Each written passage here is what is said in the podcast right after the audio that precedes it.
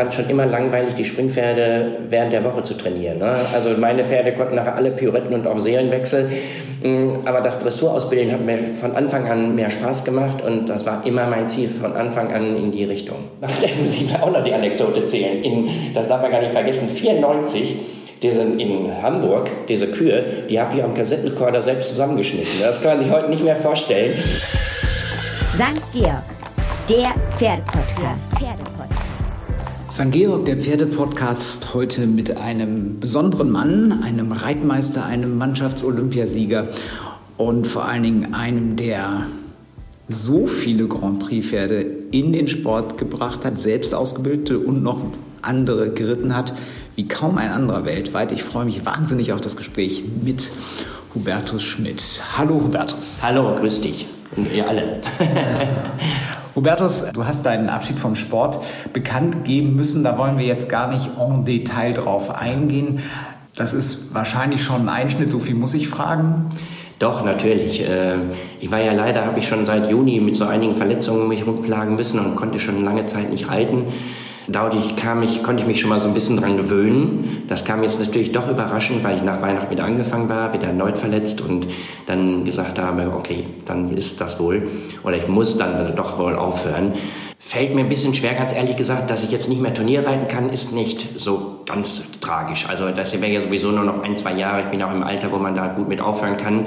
Aber, ich Aber fit wie ein Turnschuh, Entschuldigung. Ja, ja genau, das habe ich mich immer auch gefühlt. Ich habe mich noch sehr fit gefühlt und hatte tolle junge Pferde und es lief ja auch gut. Und meine Frau ist mein wirklich mein größter Kritiker und ich habe immer gesagt, bevor das nicht mehr aussieht, sagst du mir das. Also es wäre sowieso nur noch für mich ganz sicher nur noch ein, zwei Jahre gegangen.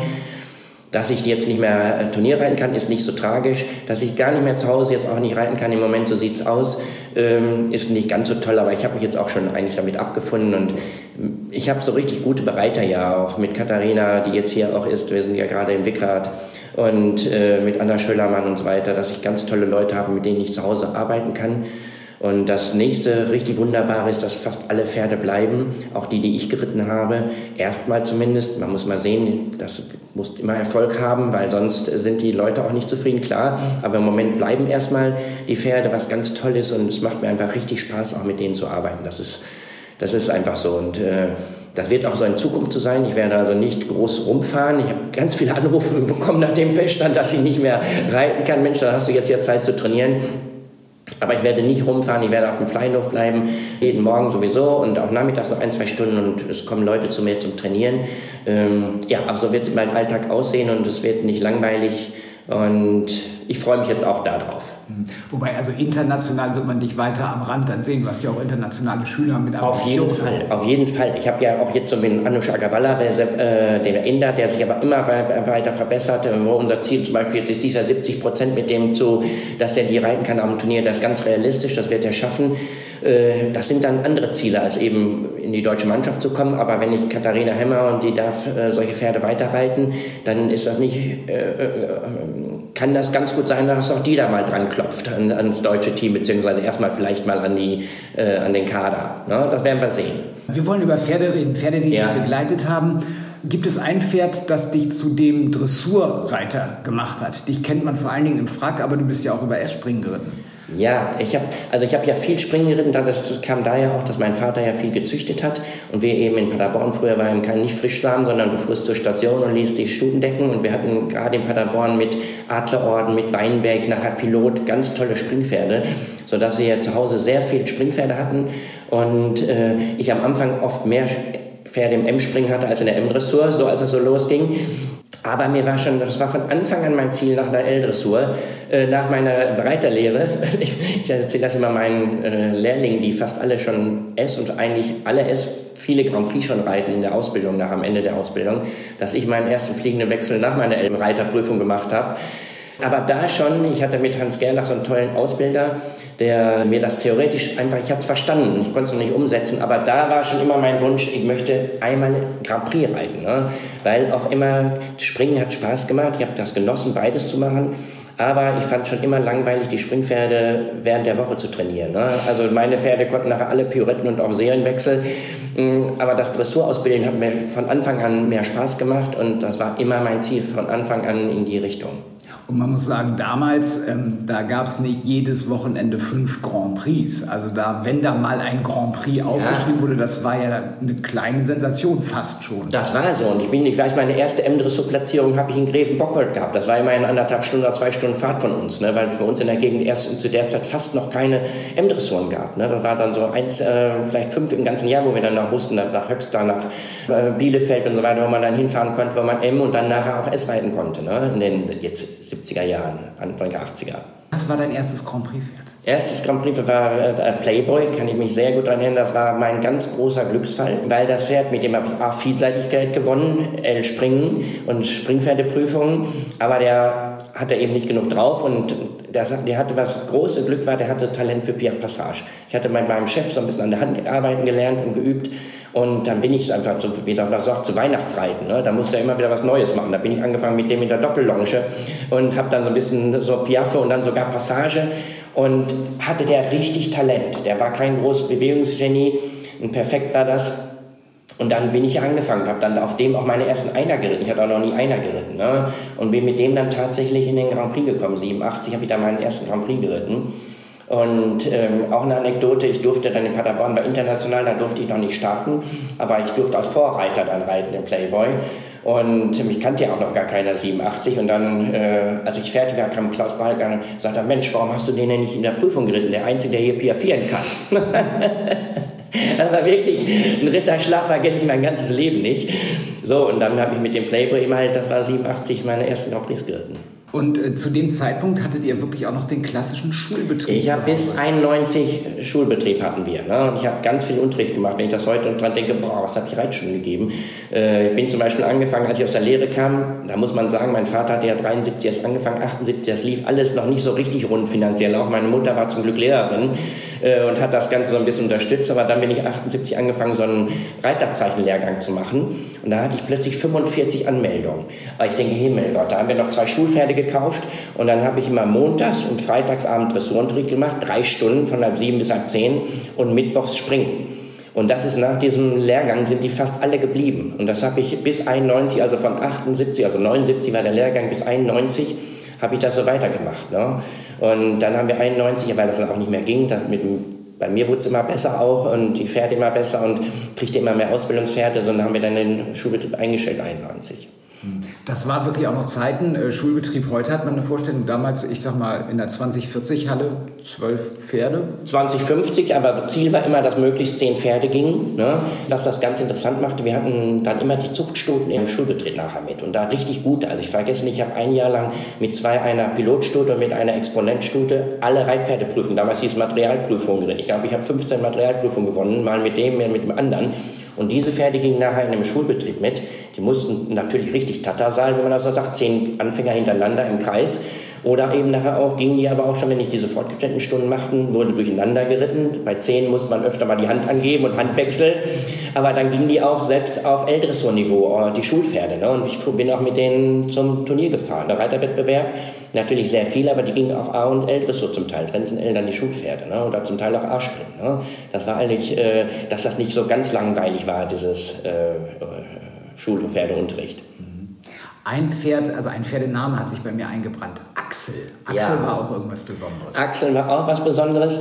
Das war 96, also ich hatte 1987 dann meinen ersten Grand Prix geritten, dann hat es eine Zeit lang gedauert, dann hatte ich 94 meine ersten internationalen. Und da war ich auch ganz, da war es erstmal, dass die Leute auf mich aufmerksam wurden, weil da hatte ich nämlich zwei, Forzando und Roncalli, beide dreijährig gekauft. Der eine für 10.000 D-Mark, vergesse ich nie. Und was der eine, damals schon? Da schon, aber als Dreijähriger. Ja. Aber das ging doch, sagen wir, da noch im Bereich. Und dann habe ich den auf jeden Fall geritten und 94 habe ich die beide international geritten. Und mein allergrößtes Highlight bis dahin, ich bin in Hamburg, war ich Dritter in der Kür international. Und dann sind wir ins große Stadion eingeritten zur Platzierung. Die, Dressur fand damals auf diesem äh, Reiterhof statt. Und dann konnte man aber darüber reiten. Und dann bin ich hinter Karin Rehbein, die gewonnen hatte. Ich weiß nicht mehr, wer Zweiter war. Bin ich eingeritten. Wir sind so ein bisschen so die Tränen gepullert sogar, als ich da in das Stadion ritt. Und dann war die Nationalhymne das erste Mal. Und, äh, also nicht national, aber da dann in so einem Stadion da eine Platzierung zu reiten. Das war grandios.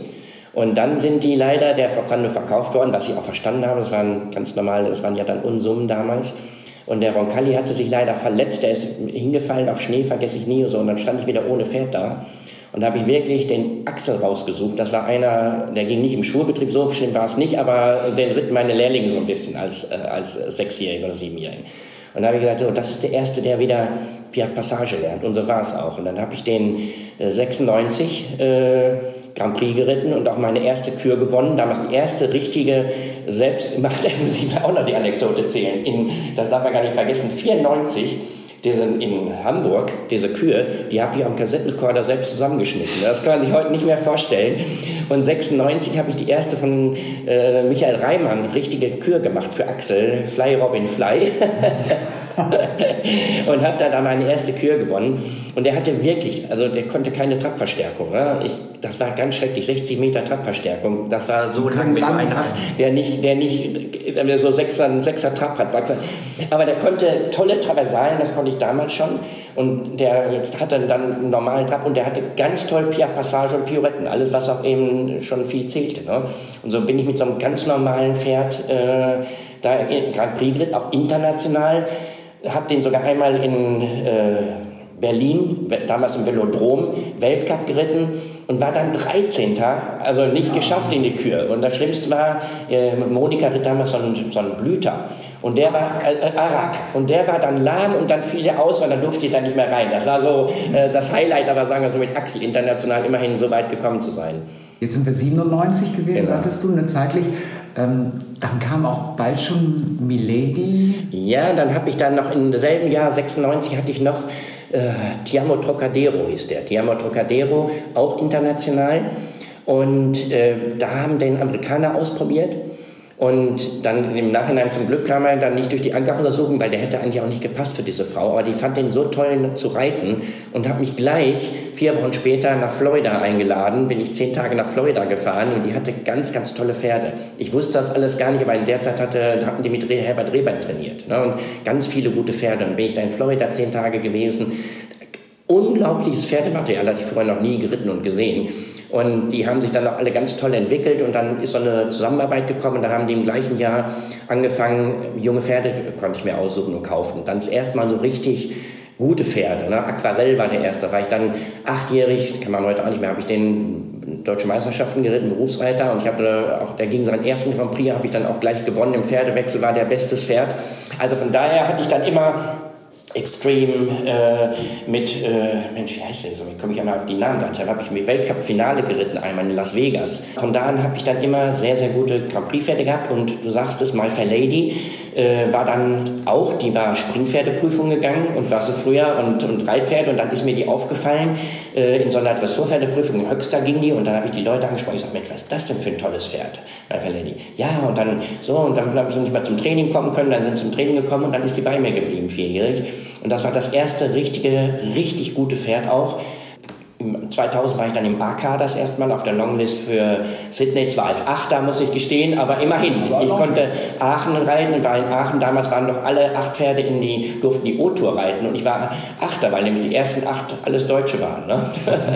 und äh, danach haben sie es auch immerhin auch umgestellt, dass nur noch vier, die, die Mannschaft nur noch O-Tour reiten durfte. Ja, das war dann Weltcup-Finale, habe ich mich mit der qualifiziert in Amsterdam. War auch, glaube ich, Fünfter oder Sechster im Finale in Amsterdam.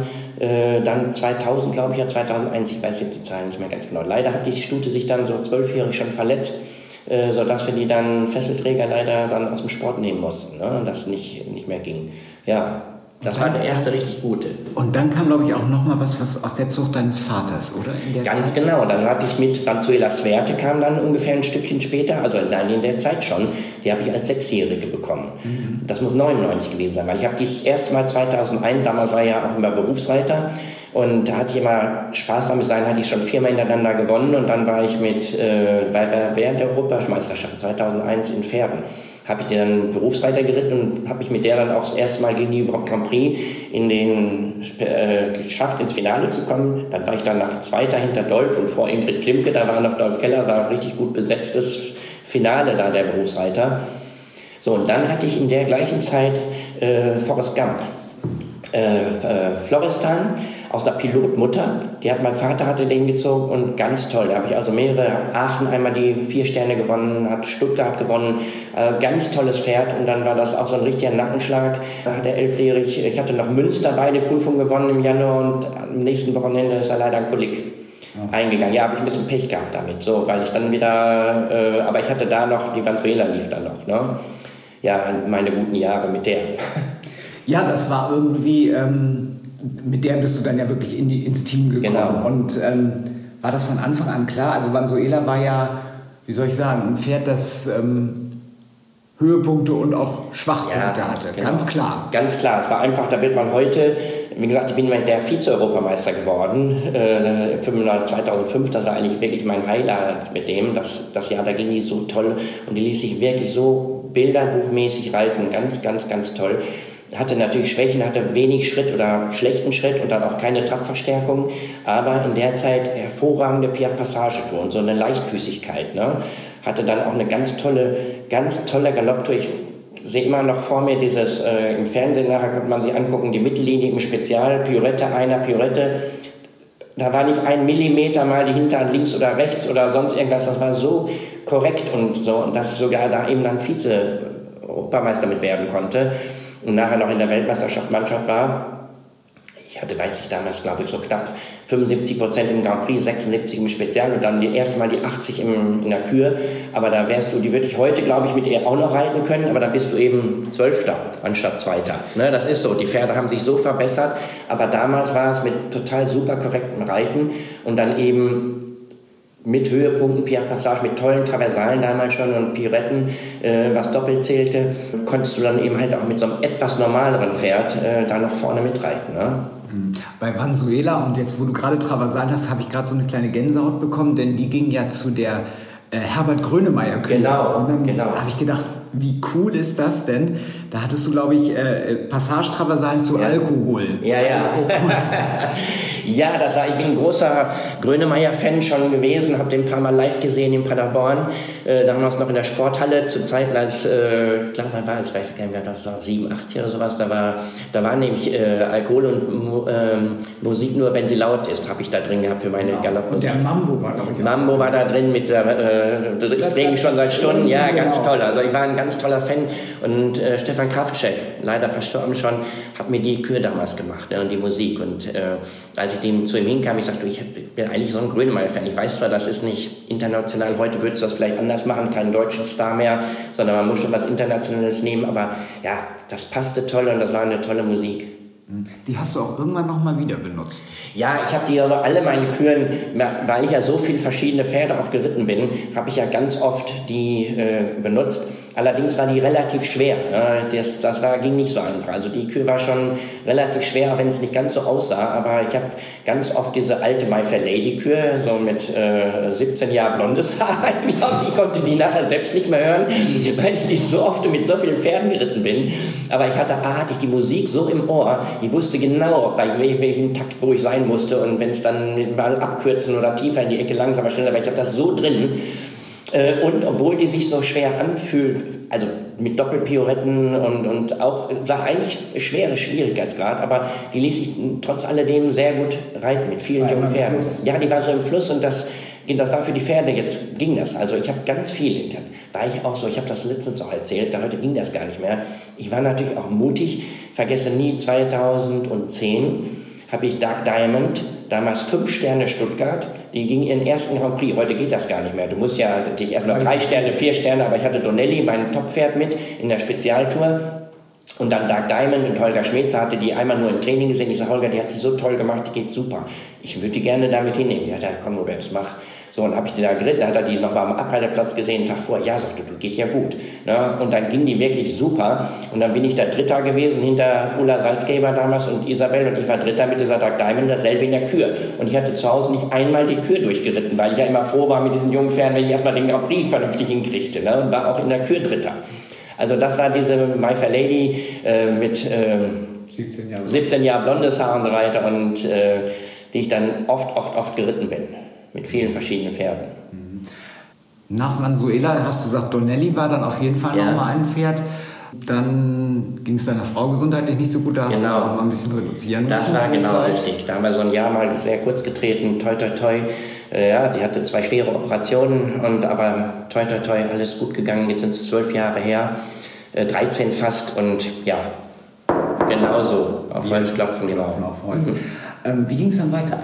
Ja, dann Donelli habe ich dann auch verkauft, ja. Ne, Der war Reservefährt für Kentucky damals. Ja, Weltmeisterschaft 2010. Kentucky 2010 war ich Reservepferd, ganz knapp ähm, äh, raus. Und äh, zehnjährig war der auch erst, der ist dann nach Brasilien verkauft worden. Ist später nochmal wieder zurückgekommen, weil der Dr. George, der ihn hatte, sich so verletzt hatte.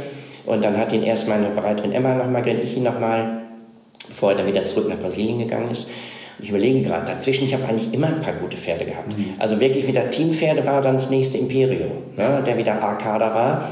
Ich habe dazwischen noch, äh, vergesse, ich komme so viele, ich habe so viele Namen. Ich, ich habe hab, mir die damals alle ja immer aufgeschrieben, weil damals gab es ja noch kein Online-Nennen, sondern ich hatte mein großes Buch, mein, da hatte ich wirklich noch so eine dicke Klatte und da habe ich immer eingetragen, wen ich wo genannt habe. Ne? Box bestellt oder nicht und äh, das und das hast du geritten. Und anhand dieses Buches überhaupt habe ich die ganzen 80 Pferde wieder, fast 78 oder 79, die ich Grand Prix geritten bin und platziert war auf den Turnieren auch, nicht nur geritten, sondern die waren alle platziert, habe ich die überhaupt alle hintereinander gekriegt. Und äh, sobald ich den Namen wieder lese, habe ich sofort wieder drin, welches Pferd das war. Ich hab, glaube nicht, dass ich jetzt alle aufzählen könnte. Nee, kriegte ich nicht mehr hin. Die ersten zehn ganz sicher und die letzten. Ich würde ganz kurz einmal, weil du hast gesagt, hat meine Bereiterin Emma geritten. Emma Ja. Kanerva für Finnland international Genau. am Start. Ähm, du hast ja viele, also viele, viele Pferde haben wir darüber gesprochen, aber auch eben viele Reiter, Reiter dich auf den Weg gebracht. Emma war relativ lange bei euch Emma auf war dem über zehn Jahre bei mir, ne, also mit der Ausbildung. Ist das so eine Meisterschülerin in Anführungszeichen? Ja, das würde ich mit sagen. Also angefangen mit Hubertus Hufendieck, der war der erste meiner Bereiter, der international richtig gut geritten ist. Er war nie so ein, hatte nie so einen Dollar, viel Spaß am Turnier, darum ist er nicht so viel geritten, aber war ein ganz toller oder ist ein ganz toller Reiter und Ausbilder, jetzt bei sich zu Hause. Dann kam Emma, dann kam ja auch Markus Hermes äh, und jetzt Katharina Hemmer auch, die jetzt international schon geritten ist. Also sind einige viele, viele mit goldenem Reiterzeichen. Ich weiß gar nicht, wie viele in meiner Auszubildenden nicht das goldene Reiterzeichen verliehen habe. Also wirklich vielen, 20 bestimmt. Äh, aber diese, die eben international geritten sind. Und äh, Katharina hat großes Potenzial jetzt auch mit den hoffentlich Pferden, die bleiben, die erstmal bleiben auch. Und äh, auch eine Anna Schöllermann, die jetzt nachkommt, äh, die, die äh, sich für den Pia-Förderpreis letztes Jahr schon qualifiziert hat, die wird ihren Sprung international machen. Also da bin ich natürlich auch stolz drauf, dass man eben nicht nur selber eben reiten kann, sondern dass was auch vielen mitgeben konnte. Ne?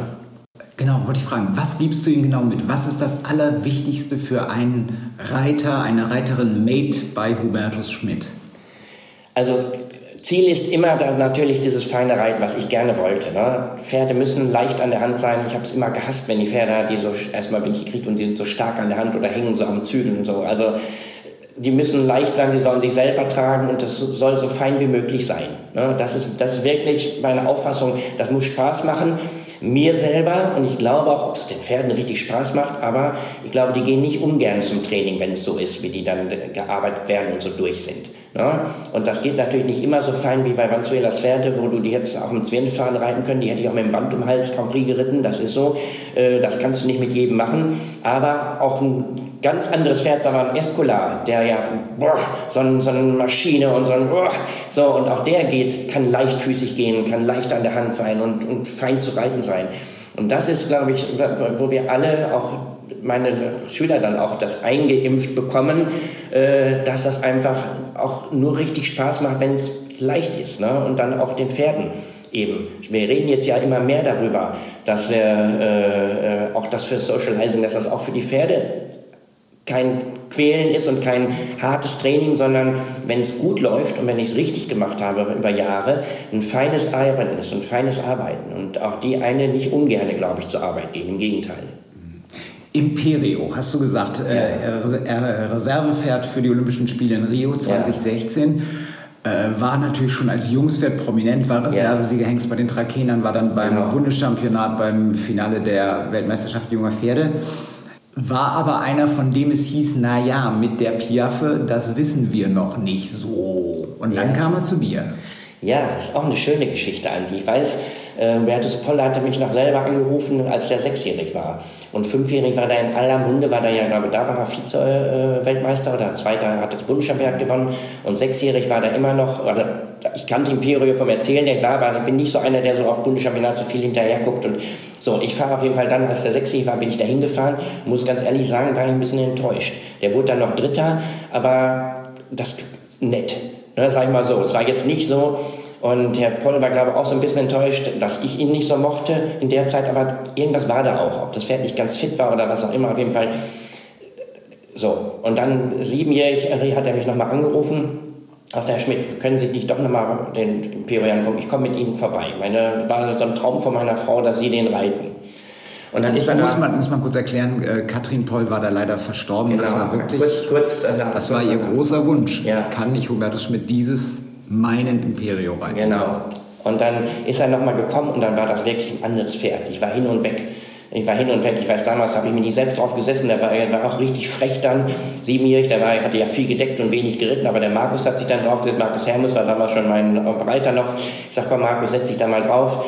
Und dann hat er den geritten und dann, boah, ich war hin und weg. Der bewegte sich unglaublich, wie er es nachher konnte, traben und galoppieren. Super Schritt dabei.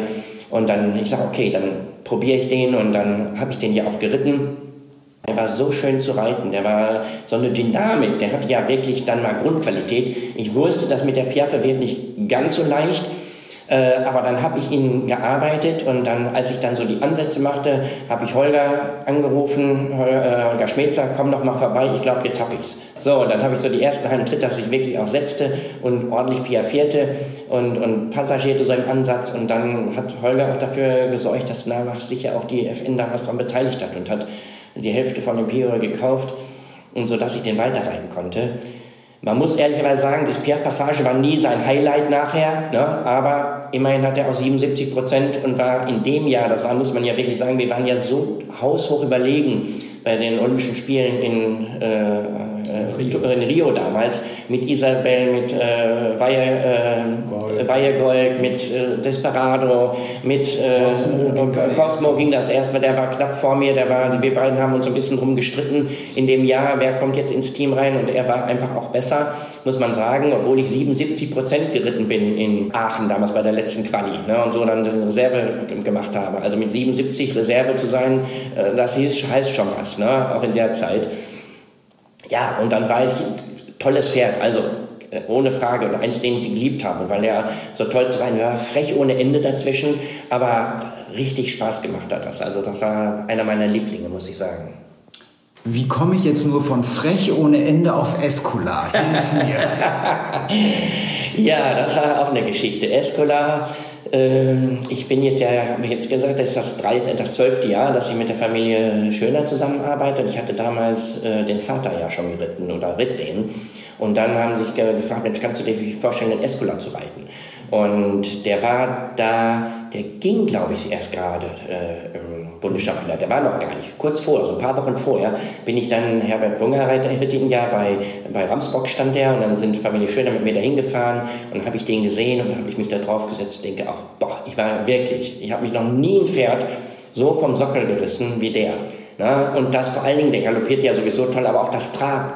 Und ein Dreijähriger da, der so balanciert war, habe ich in meinem Leben noch nicht erlebt. Also der, das, der gab mir ein Gefühl, da war ich sicher, das wird hundertprozentig ein Grand Prix-Pferd. Das ist das ja auch, habe mich schon viel gefragt, warum hast du so viele Pferde? Ich musste die immer erfühlen auch. Und normalerweise geht das immer, wenn ich die so, müssten mindestens so vier, Ende vier, fünfjährig sein, dass man so ein bisschen an der Versammlung arbeiten kann. Und dann habe ich wirklich eine hundertprozentige Auswahl getroffen an Pferden, dass das Grand Prix-Pferde werden. Das sind nicht alles absolute Spitzenpferde geworden, aber die meisten und gute Pferde. Und bei, bei Escola habe ich, als er dreijährig gerade so außen rumlaufen konnte, da war ich mir hundertprozentig sicher, das wird ein Grand Prix-Pferd. So wie der im Körper arbeitete und elastisch war und wie der abfußte und wie der sich im Galopp als Dreijähriger schon aufnehmen ließ, das war unglaublich, ich habe ihn noch nie gehabt vorher. Das ist witzig, weil ganz viele haben gesagt, ja, Escola ist der Bundeschampion geworden. Ja, Bundeschampionat, geradeaus, Riesengaloppade, kein Traum, hat diesen Superschritt, kein Thema. Aber, oh, reit damit mal nur eine halbe Pirouette. Da haben sie alle geum... Also was heißt alle, aber viele hatten da, sage ich mal, so Zweifel angemeldet. Nein, nein, also, also als ich den äh, draufgesessen habe, dreijährig, wie gesagt, ich habe natürlich nicht nichts so, aber du konntest den einfach da schon ein bisschen aufnehmen, auf dem Zirkel ein bisschen kürzer, waren wir ganz sicher. Ich war mir ganz hundertprozentig sicher, dass wird ein Grand Prix fährt. Ja, und das, das war dann dein letzter. Genau, das war jetzt der letzte, der jetzt äh, so auch im A-Kader war. Ne? Es waren ja einige Pferde im A-Kader, er war der letzte, richtig. Er war schon eine Herausforderung. Äh, der, der war nie, nie, nie böse, der war so dominant als Hengst. Und der hat uns Nerven gekostet, so mit Aufsatteln, mit Fertigmachen. Ich weiß, wir waren das, wer mit drauf saß, war immer gut. Aber bis du da oben saßest, ne, mit hier anbeißen und da anknabbern. Und natürlich haben wir versucht, den zu erziehen. Aber irgendwann haben wir gesagt, okay, da muss man jetzt so akzeptieren, wie der ist und da müssen wir jetzt mit umgehen lernen. Ne? Und wir haben den zu zweit aufgesattelt, immer Britta, da muss ich wirklich sagen, auch Britta Lehnert, äh, der verdanke ich ganz, ganz viel, der hätte nicht viele Pfleger das so hingekriegt mit dem und so mitgemacht, äh, wenn wir den auf fremden Stellen und dann fertig machen und fürs Prüfung fertig machen und einflechten.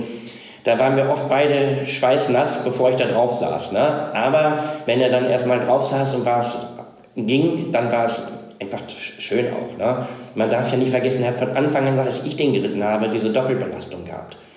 Und wenn er sich nicht so genial hätte ausbilden lassen, wie ich das so dreijährig erfüllt habe, denn während der gesamten Saison eigentlich in der Decksaison, wo der wirklich jeden Tag ja, weil er immer so begehrt war, jeden Tag gedeckt hat, außer sonntags, habe ich natürlich auch immer nur sehr dosiert gearbeitet. Wir wollten ihn ja auch gesund behalten. Ne? Und wenn er sich nicht hätte so genial ausbilden lassen, dann wäre das gar nicht gegangen. Der ist ja siebenjährig Nürnberg gegangen, der ist achtjährig Louisdor gegangen, der hat also jeden Schritt gemacht, neunjährig dann international das erste. Wie man sich das wünscht oder vorstellt und wenn, wenn man ein gutes Pferd hat und selber Erfahrung Ausbilden hat, jedes Jahr seinen Schritt gemacht. Wer weiß, wo es hingegangen wäre, er war ja gut. Er war im A-Kader, wir haben es nicht ganz in die Mannschaften reingeschafft. Äh, wer weiß, wie es gelaufen wäre, wenn er gar nicht gedeckt hätte, aber das Wenn und Aber. Dafür hat er sich jetzt so toll vererbt und ich kann das ja auch den, mit den Züchtern absolut nachvollziehen, auch mit der Familie Schöner. Da gab es nie eine Diskussion, ne, weil das einfach ganz klar war. So ein Hengst, der so gefragt ist und der sich auch so vererbt dann auch noch, äh, ist das in, für alles, finanziell wie für die Zucht, muss so einer in die Zucht und muss decken. Escola für Deutschland, so oder so. Ja, genau.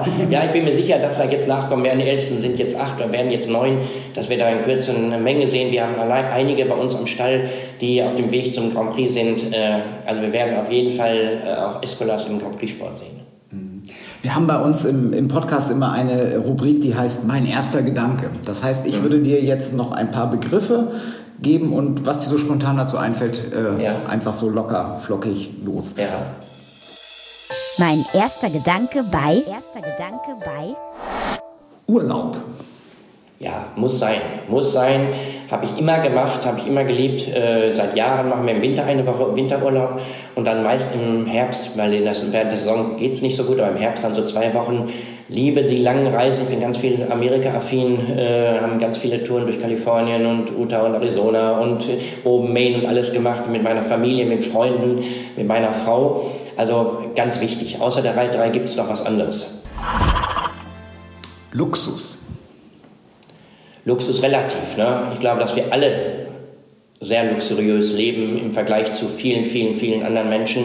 Äh, natürlich gibt es auch noch äh, Leute, die einen wesentlich größeren Luxus haben wie wir, aber ich fühle mich absolut privilegiert mit dem Luxus, den wir uns alle erlauben können und haben, mit Reisen, mit Autos, mit schönen Wohnungen und allem. Also Arminia. Oh, Wunderpunkt. Ja, meine große Leidenschaft Fußball Arminia Bielefeld durch meine Lehre in der Bielefeld. Man muss als Arminia-Fan sehr leidensfähig sein. Gestern wieder verloren in, am Ende der zweiten Liga. Ich bin jetzt also seit 78 Arminia-Fan und sechsmal auf und abgestiegen, auch schon bis in die dritte Liga. Haben einige Höhepunkte gehabt, aber man muss schon leiden können als Arminia-Fan. Motorrad. Ja, habe ich lange gefahren, habe ich lange geliebt. Auch eben so ein bisschen sportlicher zu fahren. Hatte zwei gute Freunde, mit denen ich mal gefahren bin. Aber vor so vier, fünf Jahren habe ich es jetzt aufgehört. Toi, toi, toi, nie einen Unfall gehabt. Wir sind auch nie wild gefahren. Also schon immer versucht, auch meine Freunde keinen Unfall gehabt. Aber der gesundheitsbedingt musste der erste aufhören, dann waren wir noch zu zweit. Und dann, als der auch so ein paar Jahre älter als ich äh, gesagt, so, Mensch, eigentlich reicht es. Dann habe ich auch gesagt, komm, und alleine äh, macht das doch nicht so einen Spaß. Wir haben immer so Tagesausflüge gemacht äh, zu dritt und das war richtig toll und aber, wie gesagt, Geschichte. Geschichte, ja. Vielen Dank für diese Geschichten. Hubertus Schmidt im St. Georg, dem Pferdepodcast. Vielen Dank, lieber Hubertus. Gerne, gerne vielen Dank. Ja, und auch vielen Dank an dieser Stelle mal, dass du immer bei uns äh, im Heft auftauchst mit deinen tollen Tipps. Ja. Äh, die Leute sind immer glücklich, wenn du ihnen erklärst, wie man eine Wolte reitet, wie man die ganzen Probleme löst. Also auch dafür nochmal von der ganzen Redaktionsseite herzlichen Dank. Ja, und wenn euch der Podcast gefallen hat, dann abonniert ihn, dann teilt ihn auf den Social Medien, sagt allen, was ihr hier alles Neues über die vielen Pferde, die Hubertus Schmidt oder einige der vielen Pferde, die Hubertus Schmidt in seiner langen, langen Karriere begleitet haben, gelernt habt. Äh, das war's für heute. Ich bin Jan Tönnies, ich bin Chefredakteur von St. Georg und sage Tschüss, bis zum nächsten Mal. Tschüss. Und nun, und nun Ende Gelände. Das war St. Georg, der Pferdepodcast. Der Pferdepodcast.